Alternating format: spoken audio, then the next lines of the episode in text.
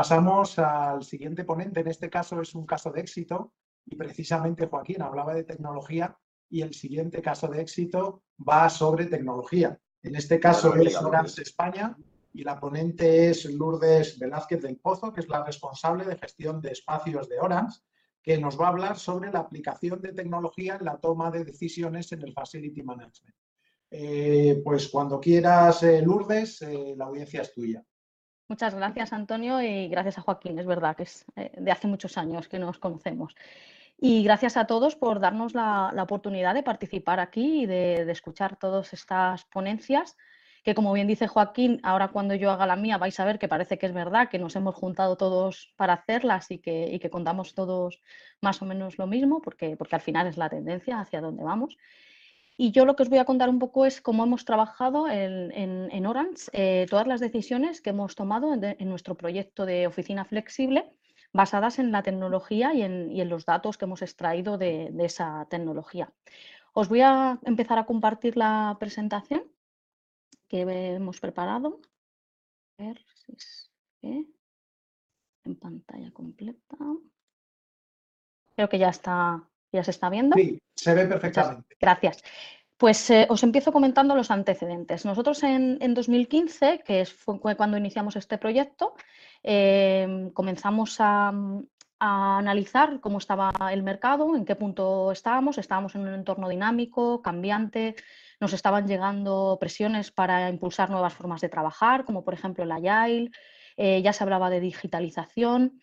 Éramos una, compañía de 3.000 empleados. las oficinas eh, centrales eh, nuestras están en Madrid, en Pozuelo de Alarcón. Y ya estábamos pues, analizando un poco qué es lo que ocurría en otras empresas para empezar a trabajar en, este nuevo modelo que, parece que, iba a iniciarse. Con esto eh, compramos Yastel y nos surgió la oportunidad de fusionar dos compañías diferentes con dos culturas distintas y crear un nuevo espacio de trabajo. Este nuevo espacio de trabajo queríamos que fuera moderno, flexible, que propugnara ese trabajo colaborativo y esas formas nuevas de trabajar que nos, que nos estaban llegando, que nos estaban demandando y que a la vez conectara con la cultura y la marca que queríamos, que queríamos tener en esta nueva compañía. Y así se inició nuestro proyecto de transformación. Lo iniciamos dotando de soluciones de movilidad a todos los empleados, se les facilitó un portátil y un móvil a todos los que no lo tenían, que, ya no eran muchos, eh, y además se instaló en cada portátil soluciones de videoconferencia y de telefonía fija para que todos los empleados pudiéramos estar conectados. Estamos hablando de 2015. Eh, también atajamos problemas históricos, creamos aplicaciones de, nueva, de, nueva, creación para solucionar problemas que veníamos teniendo de forma endémica en Orange y creo que, son los mismos que hay en muchas empresas. La reserva de salas teníamos la casuística de tener el 100% de las salas reservadas y solamente un 40% de ocupación efectiva.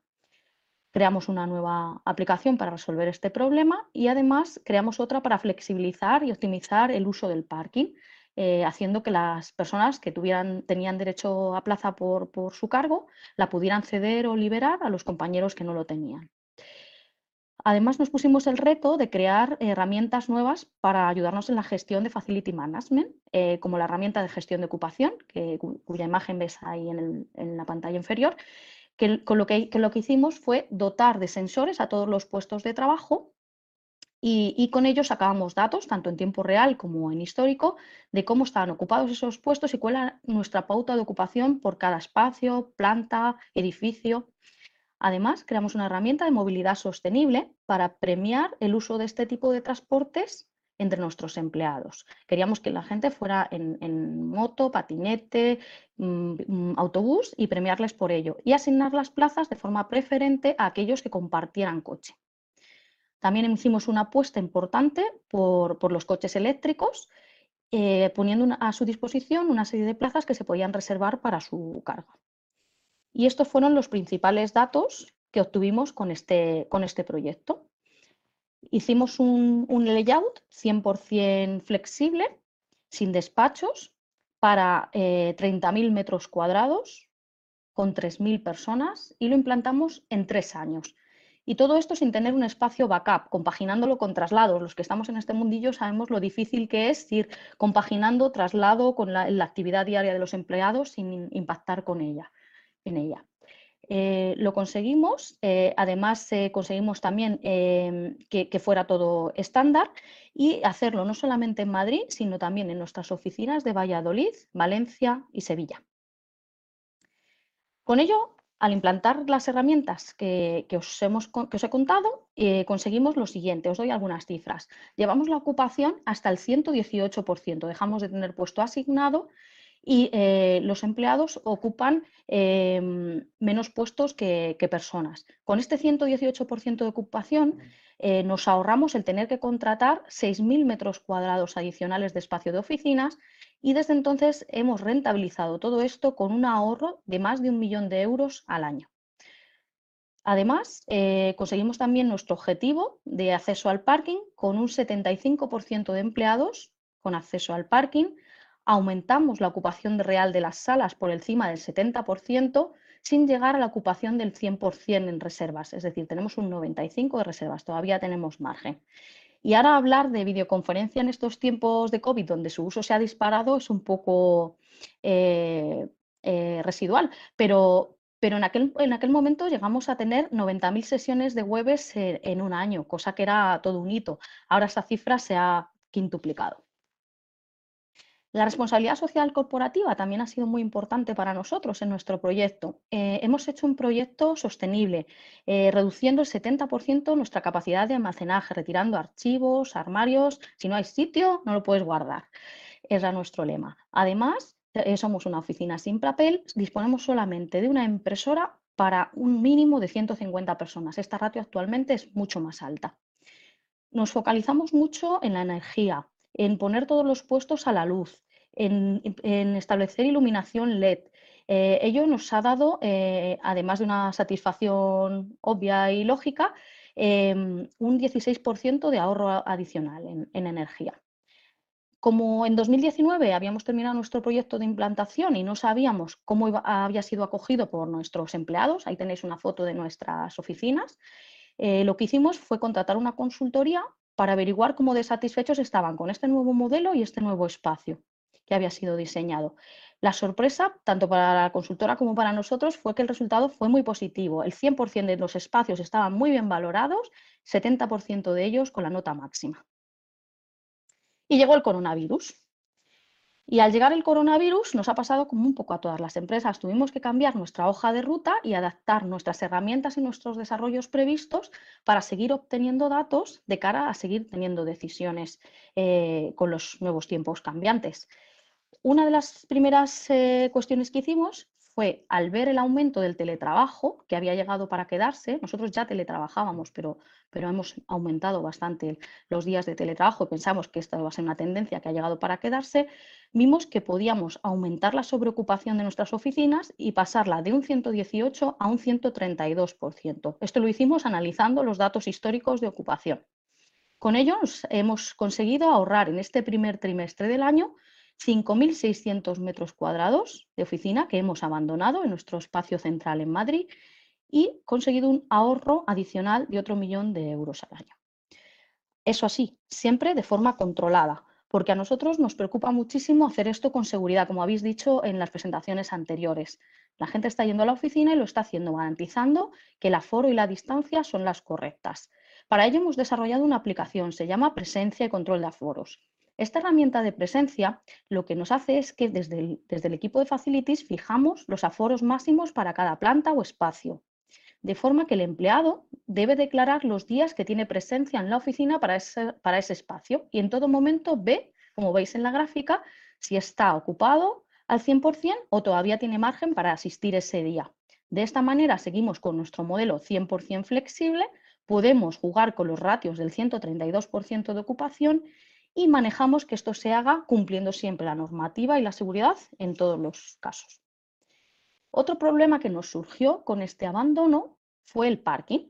Ya os he comentado que habíamos acometido el desarrollo de una aplicación que nos permitía ceder o liberar las plazas de forma manual cuando el titular de las mismas, allí tenemos un sistema por política, eh, no la iba a utilizar. Al abandonar metros cuadrados, obviamente tuvimos que abandonar el, número correspondiente de plazas que, llevaban esos edificios.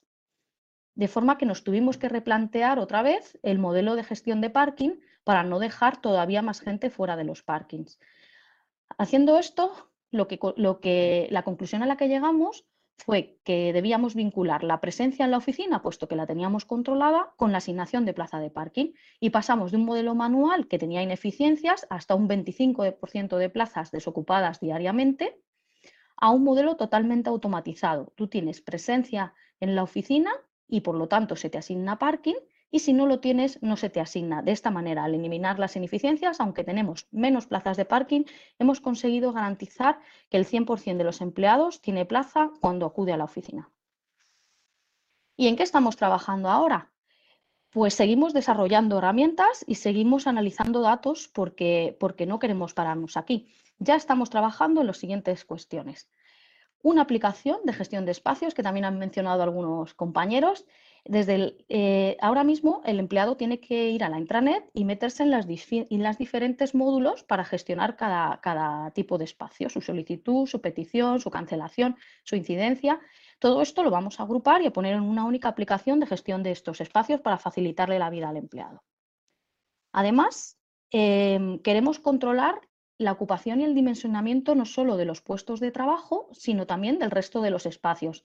Esto ha sido muy comentado en las ponencias de compañeros anteriores. Eh, creo que Siemens, Ferrovial, eh, eh, Sanitas, todos los compañeros han hecho referencia a este, a este punto que yo creo que es donde ahora estamos centrados los facilities. ahora mismo el teletrabajo ha aumentado, ha llegado para quedarse. Antiguamente había un porcentaje importante del día que el empleado dedicaba al trabajo individual cuando iba a la oficina y ahora creemos que este porcentaje va a ser sustituido por un porcentaje mayor de trabajo colaborativo. Es decir, voy a ir a la oficina, pero a reunirme, a hablar con los compañeros, a co-crear, como ha hecho Joaquín. Y eso lo queremos medir. Queremos evitar que haya aglomeraciones o malos usos de los espacios o dejarlos infradimensionados. Para ello hemos instalado cámaras cuenta personas en los vendings, en las entradas de las plantas, en las salas de reunión y analizaremos estos datos de ocupación. Los analizaremos con varias eh, lecturas. Una, ¿Estamos bien dimensionados? Eso es lo que acabo de comentar. Dos, ¿es posible aumentar la ocupación más? ¿Podemos abandonar más metros cuadrados sin impactar el empleado? Queremos detectar esas oportunidades. Tres, ¿es necesario cambiar el layout? Hemos hecho un layout flexible muy centrado en el puesto de trabajo del empleado. ¿Necesitamos cambiar y hacer más salas, salas más grandes, salas más pequeñas, más espacios de co-creación? En, ese tipo de análisis estamos ahora en Orange. En segundo lugar, estamos trabajando también en un modelo tanto de mantenimiento como de limpieza como de servicios más basado en la ocupación. Si veis en las gráficas de la izquierda, eh, se mantiene y se limpia, se ilumina, eh, todo igual, eh, independientemente de si ha sido ocupado o no. estamos trabajando y conectando en que nuestro, los sistemas para que nuestro sistema sea el de la derecha, es decir, si ha sido ocupado una sala, la limpio. Si no ha sido ocupada, no la limpio. De forma que seamos más eficientes con nuestros recursos. Lo mismo estamos haciendo con las instalaciones de climatización y de iluminación. Además, con esto creemos que vamos a conseguir dos cosas. Por un lado, la eficiencia energética. Por otro lado, garantizar el confort de los empleados. Eh, estoy preocupada de si un espacio eh, está muy ocupado. Eh, eh, lo estoy climatizando más que otro que está menos ocupado, así no tienen frío, no me ponen tantas incidencias.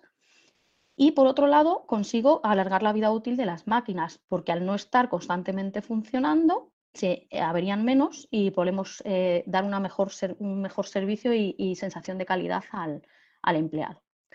Pues como veis, nos queda mucho camino por recorrer, mucho por lo que trabajar y muchas decisiones que tomar basadas en datos y os doy las gracias por compartir la experiencia con, nosotros. Pues eh, muchas gracias, Lourdes. Eh, ha sido muy instructivo y sobre todo cuando las acciones y, las eh, diferentes iniciativas que habéis llevado, pues luego van acarreadas con unos datos que demuestran su éxito y os animan pues, a seguir dando pasos en ese sentido. Así que muchas gracias y enhorabuena por este trabajo.